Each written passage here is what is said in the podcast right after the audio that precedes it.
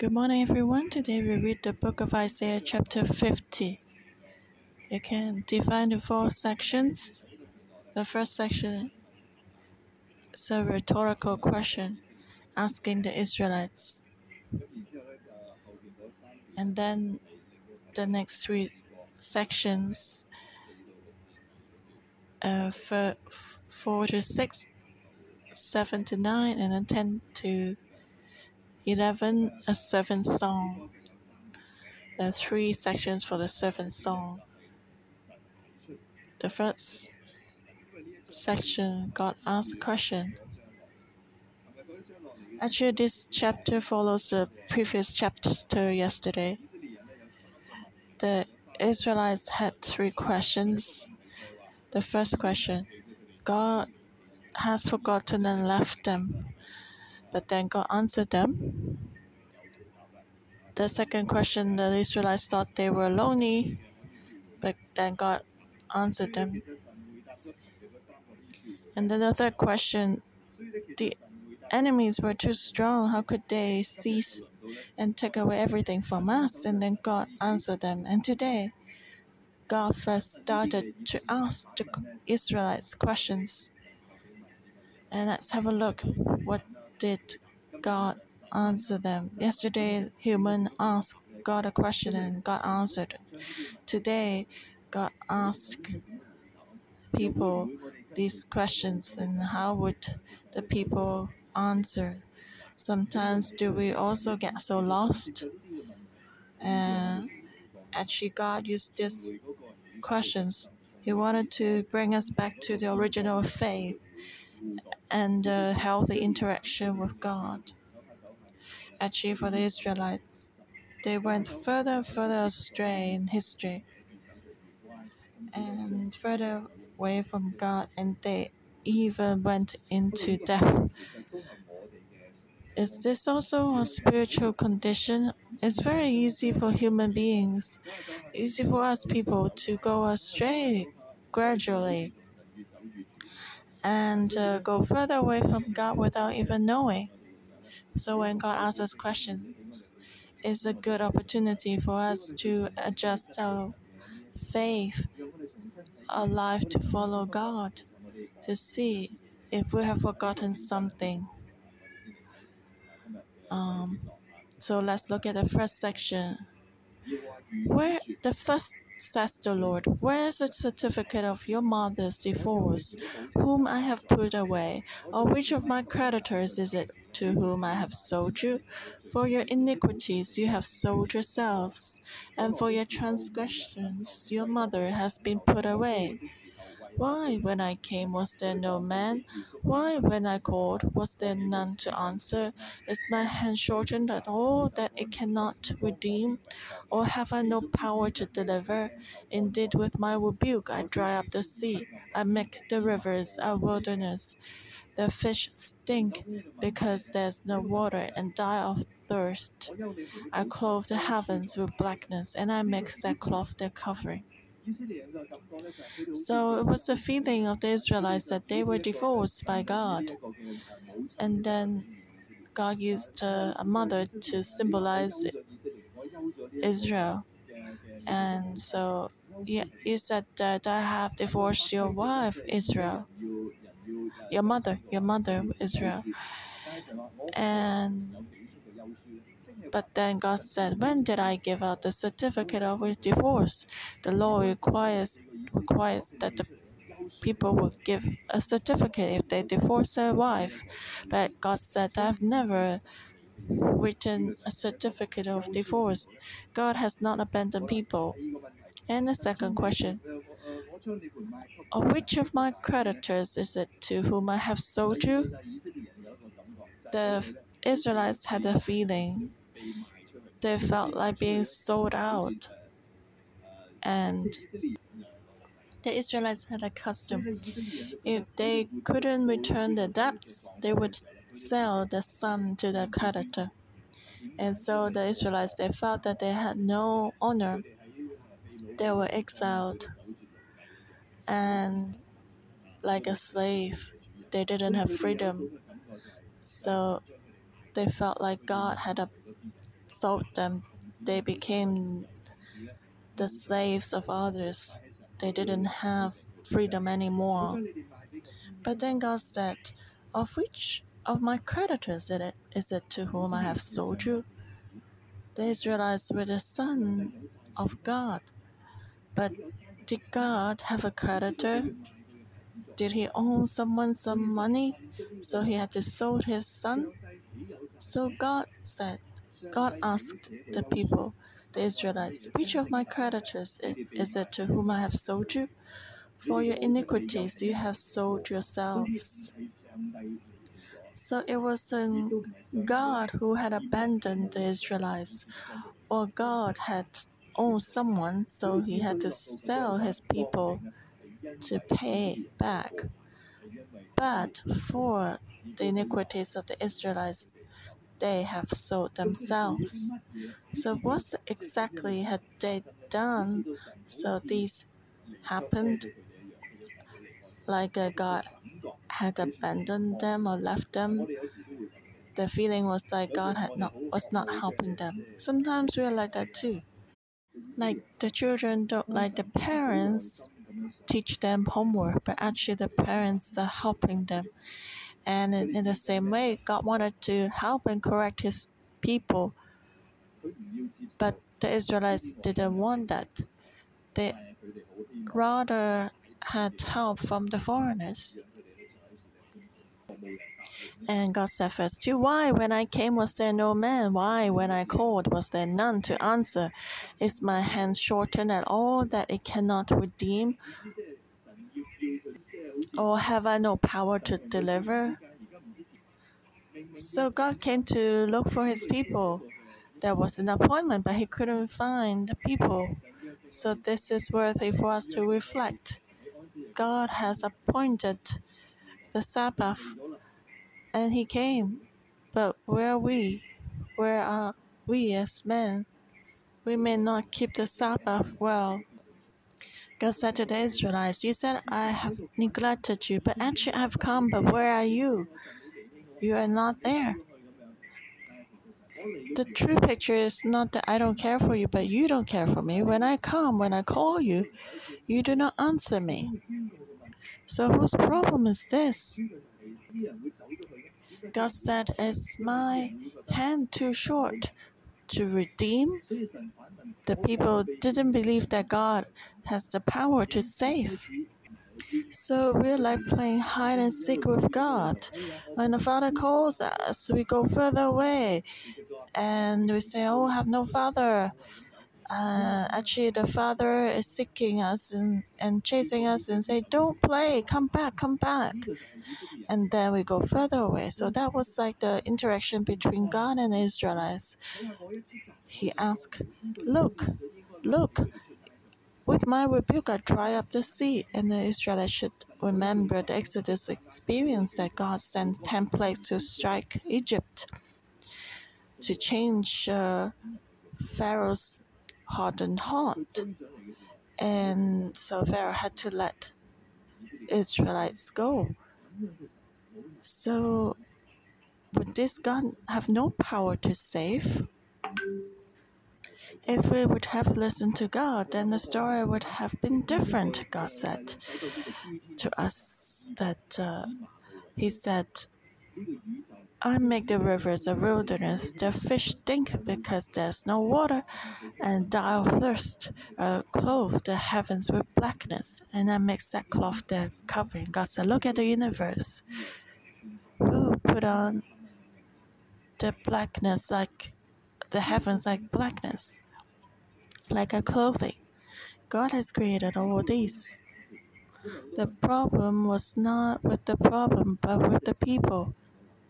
We are the core of the problem. I like a saying Jesus came not to solve your problem, but he, he comes to fix the people who have problems. We are the troublemaker. A lot of problems are due to our stubbornness. So, if our this if we as a person are willing to be fixed by God, then we will have no problems. actually, when we grow up, we also realize there are a lot of problems that do not need to be solved and cannot be fixed. But as we change, the problems will not bother us anymore. So God said, do not question God's power. God said, I clothe the heavens with blackness and I make sackcloth their covering. If you have a, if you cover yourself with sackcloth, you still see a little bit holes, and so you can see the lights. It's like uh, the stars in the dark sky. So, who has designed it? Someone must have designed it, and God Himself is the wonderful, powerful Creator. So the Israelites have forgotten that God is the Creator, He's the Savior. So it's important that we remember and not forget. Then we can return to God's beautiful presence. So memory is very important. When I read this chapter this morning, I have a feeling because I was interviewed by VTV and the high school friends I have lost contact with messaged me. And I used to have a very good friend in high school. We lost contact because we didn't have cell phone, and she, he went to UK to study, and I went to Canada, and we moved. But then we were very good friends in high school. So through the reconnection, through VTV, a lot of memories came back and it made me very happy. It was like I relieved uh, the high school life again, like uh, watching a video clip of our high school life. And uh, we were sharing some photos. And uh, now we got married and have children and we're trying to figure out who who is that. We have not seen each other for over 30 years. And we were looking at the old photos. Oh, who's that? And at that time, the resolution was not high for the photos, so it was very blur. But it was uh, very happy to try to mem- remember. So, do we also take the photos of our lives and uh, look back and see where God was? Oh, that was the time when God intervened, when God helped us. And then, when, as we would call, we'd be very happy. So, God asks us these questions to help us reestablish our relationship with God. As, as we remember our uh, past with God, and we have a more solid relationship with Him. So, given this first section, God showed us the second picture, the next three sections. God has not forsaken us or sold us. His power is everywhere. He has never abandoned us. So we should remember, we should rise up and sing a new servant song, the third servant song in the book of Isaiah, a more beautiful song. And then we shall see how to be a servant of God. If God has not forsaken us, then we should establish our identity again. How do we sing it? The first section, first 1 to verse 4 to 6. The Lord God has given me the tongue of the learned, that I should know how to speak a word in season to him who is weary. He awakens me morning by morning, awakens my ear to hear as the learned. The Lord God has opened my ear, and I was not rebellious, nor did I turn away. I gave my back to those who struck me, and my cheeks to those who plucked out the bread. I did not hide my face from shame and spitting. So, God's servant is someone who's humble, who has the tongue of the learned, and then also to speak and hear what speak what God speak and to hear what God says. We need to be filled by the word of God so we speak what God speaks. And then we can help the weary and the weak. We have the strength inside, not just for ourselves, but to help others who are weak, who are weary, who are tired so that they can be strengthened and renewed again. It's very important. and uh, we can be encouraged to go back to God house. So God's servants should help each other not to compete with each other and to help each other to run to return to the path of God. But this, uh, but now a lot of times we go the opposite way. We encourage others to go the worldly way, and sometimes when a cell member comes to us, we want to pull our cell leader to go to the path of wilderness. But then, what is a real servant of God? That we should have the tongue of the learned. So every morning, we should be awakened by God's word to listen to Him, to receive His discipline. Every morning, we should listen carefully. The Israelites thought they were sold, and their mother was divorced by God because they were not listening. But the servant of God will listen and have a humble heart and even pay the price to listen to God. So we must remember to have a heart willing to be learned. And uh, verse 5 the Lord God has opened my ear. What does that mean? The Israelites had the custom. If I was a servant of someone, the master will release me into freedom, but I have a choice. If I love that person, I love that master, I want to serve that master all the days of my life, then we will uh, use. Then they will use a tool to pierce the ears. So that means they will belong to God all the days of their lives. And if we do that, we also mean that we want to offer our lives and follow God. Because we love our Lord, we don't want to follow anyone else, but we're willing to open our ears and to be His servant. And that's the picture. When we listen to God's voice, we're faithful to His word. We never turn back. We offer ourselves, just like the servant the whole picture would be very different. So when we have such a heart, we're not rebellious, we do not turn away. We'll go forward and not turn back. Even others who pluck out our beard and uh, strike my back. I will not hide. I will endure it. So that's the first section the servant of God humbly offer himself, faithfully follow God. And so this servant song is called the Song of Humility and Faithfulness. To serve God, we must be humble and to listen to God, to follow to the end. And that will be a good servant.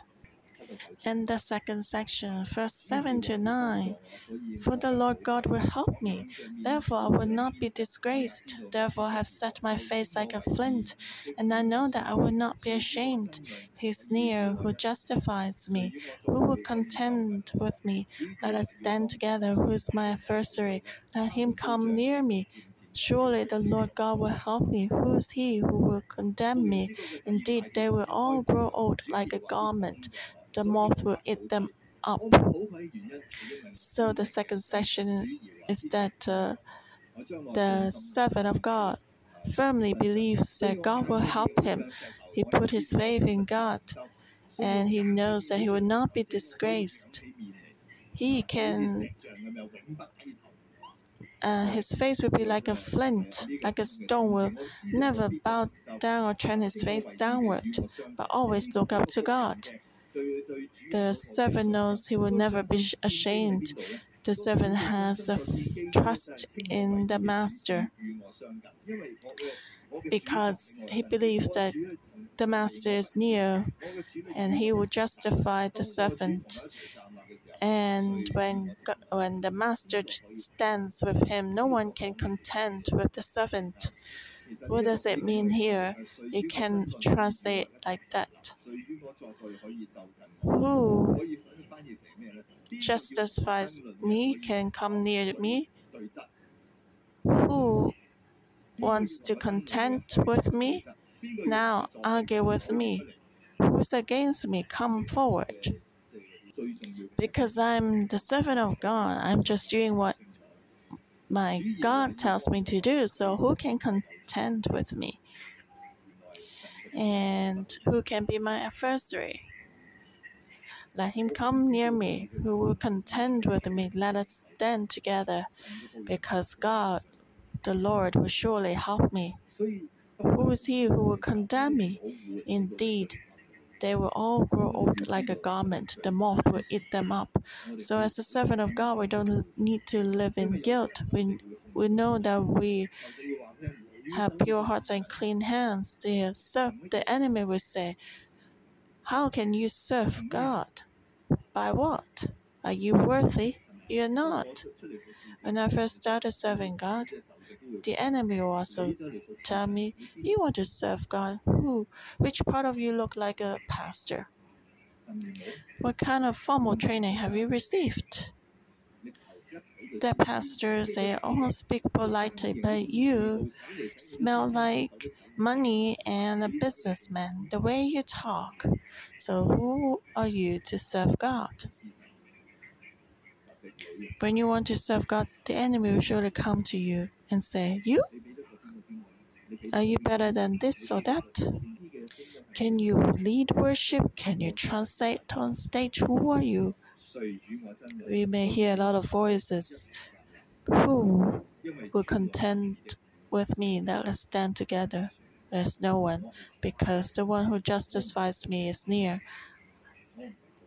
I do not serve the world. I do not do things for man. As long as my God thinks it's very good, it's good enough. Because we do not seek to please others, but we only want to please God. And even our adversary, our opponents, they will be like a garment eaten up by moth, so no one can condemn us the third section for the seventh psalm, verse 10. Who among you fears the Lord, who obeys the voice of his servant, who walks in darkness who, and has no light? Let him trust in the name of the Lord and rely upon his God. Look, all you who kindle a fire, who encircle yourselves with sparks, walk in the light of your fire in the sparks you have kindled. This you shall have from my hand, you shall lie down in torment. So the third main point is that we need to fear and rely on God. Because those who are humble and hear the voice of God and the prophets, uh, who are willing to listen to authorities like a pastor and cell leaders, we put ourselves in a humble position as we listen with a fear of God and as we trust in God and rely on Him, even in darkness when there's no light, and uh, we continue to rely and trust God. The Bible doesn't tell us the outcome, but He said, if not, what would happen? Verse 11 Look, all you who kindle fire, who encircle yourselves with sparks, walk in the light of your fire, and in the sparks you have kindled. This you shall have from my hand, you shall lie down in torment. So there are only two choices to be the servant of God, to follow God even when there's no light. We walk in darkness, we can rely on God. Or we kindle a fire and circle ourselves with sparks. What does that mean? When darkness comes, um, one response is to rely on God, but the other response is uh, kindle a fire in the darkness. And my sim always reminds me I'm good to rely on myself. I find solutions to kindle a fire and then circle ourselves with sparks as if one is not enough or we want more and more fire and sparks. So I don't need to be afraid of the darkness. Well, of course, today we don't kindle a fire But when darkness comes, we use torches to lit up torches around us. We rely on ourselves, basically, what that means. When we encircle ourselves with sparks, we think you are powerful. God said, Okay, you can walk in the light of your fire. You will burn yourself, actually. So you will lie down in torment because there's no God. Without God, what's the use of the fire? You only burn yourselves and then lie down in torment. So the servant song is reminding us the third section. As we rely on God, we see that God has never left us. He has helped us. He is with us. So let us all have this understanding and sing the servant song from the bottom of our heart. Amen. Thank you, Lord, for speaking to us through Isaiah chapter 50.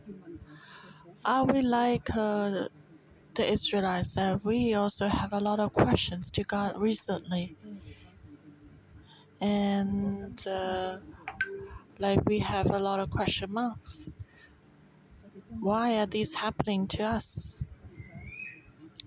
So today, let's return to God and reflect ourselves again. Let's ask the Lord, Lord, if you're with me, how should I respond to you?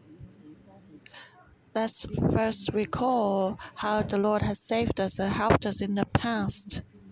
So, as we recall how the Lord saved us in the past, we can choose to draw close to God, and the and the problems we face today will be nothing because we know that God will surely continue to help us Lord, let us return back to your love and faith and trust so that we know that we can draw closely with you quickly and not rely on ourselves to find solutions.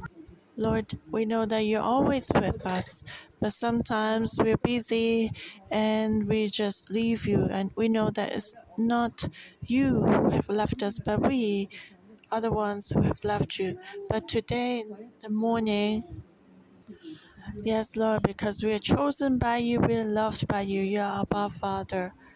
We know that you surely help us. So let us receive this faith, this this uh, help by faith. Remove our stubbornness, Lord, or even condemnation or guilt. Now, is it bad that I return to God when problems arise? No with problems, we should hold on to God, return to God. Lord, please attract us with your love and help us again so we can stand with you together in the same place. So we can receive your help and salvation. Help us to be free from all the problems. But we can face everything with you and not by our own strife. Lord, we want to stand together with you. And today, the scriptures also say we need to have listening ears and to have the tongue of the learned. We need to be willing to listen to the teachings of others and to God. And now let's put our hands on our ears and ask the Lord to open our ears so we can hear. We can hear the voice of God. And not just only hear, but to uh, respond with action. Lord, help us to listen carefully, to hear what you say, so that your word comes into our lives. And we won't lose or forget your word, but let it go into our hearts let your teachings, Lord, or the reminders of the pastors or cell leaders or authorities will become the help of our life. We don't just uh, think and then think that, oh, it doesn't match me or it's not pleasing to me, so I'm not going to listen. So these words can change our lives. May you lead us and help us so that we can be someone who's willing to listen. And the Bible also mentions that we should ask God to give us the tongue of the learned, which means we can know how to speak, to give a word in season to those who are weary, who are needy, who are weak. So let's ask the Lord to give us this tongue of the learned. So, not just to hear the learned, but also to speak as the learned. So, you lay your hand on your mouth also, if convenient, and ask the Lord to give a tongue, the tongue of the learned, to teach the words and the truth of God, to pass it on correctly. So the words of God can become the help of the weary, those who are spiritually tired and lacking and physically weak. Lord, use our tongue so our tongue will speak words of help and building encouragement. Lord, control our tongues. A lot of times we speak very fast and we may hurt others or destroy them. So, Lord, help us.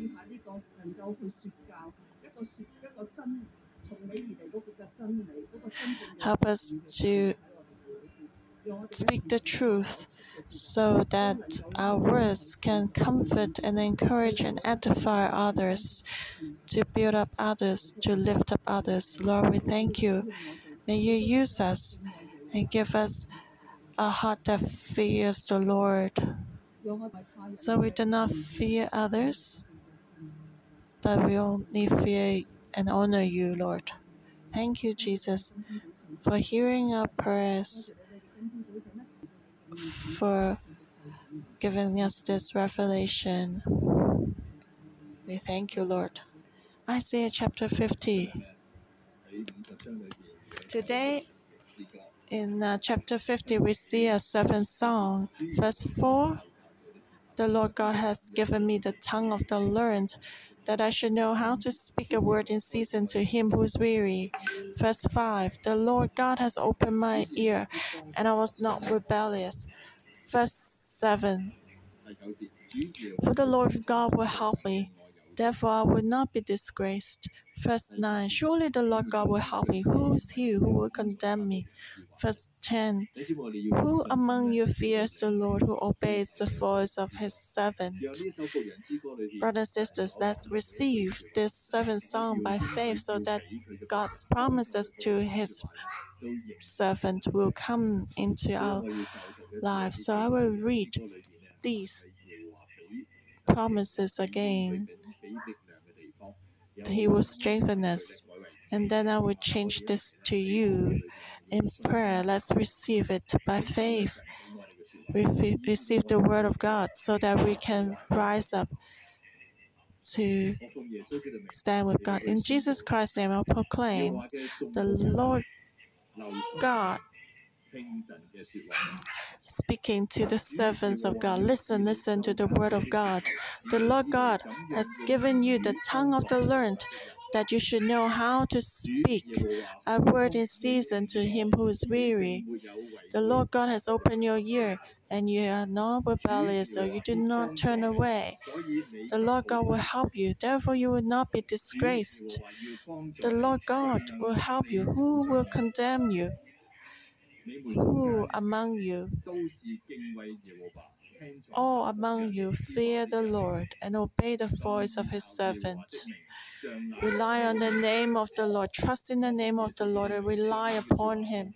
In Jesus Christ's name, I put these words into the heart and spirit of our brothers and sisters, so that these words will become the light in their hearts and direct them the right path in their life, so that from the hearts and spirit they can live out this servant song and receive the anointing to be the faithful servant of God and will never draw back. And Lord, we thank you. Thank you for anointing us like this and using us like this.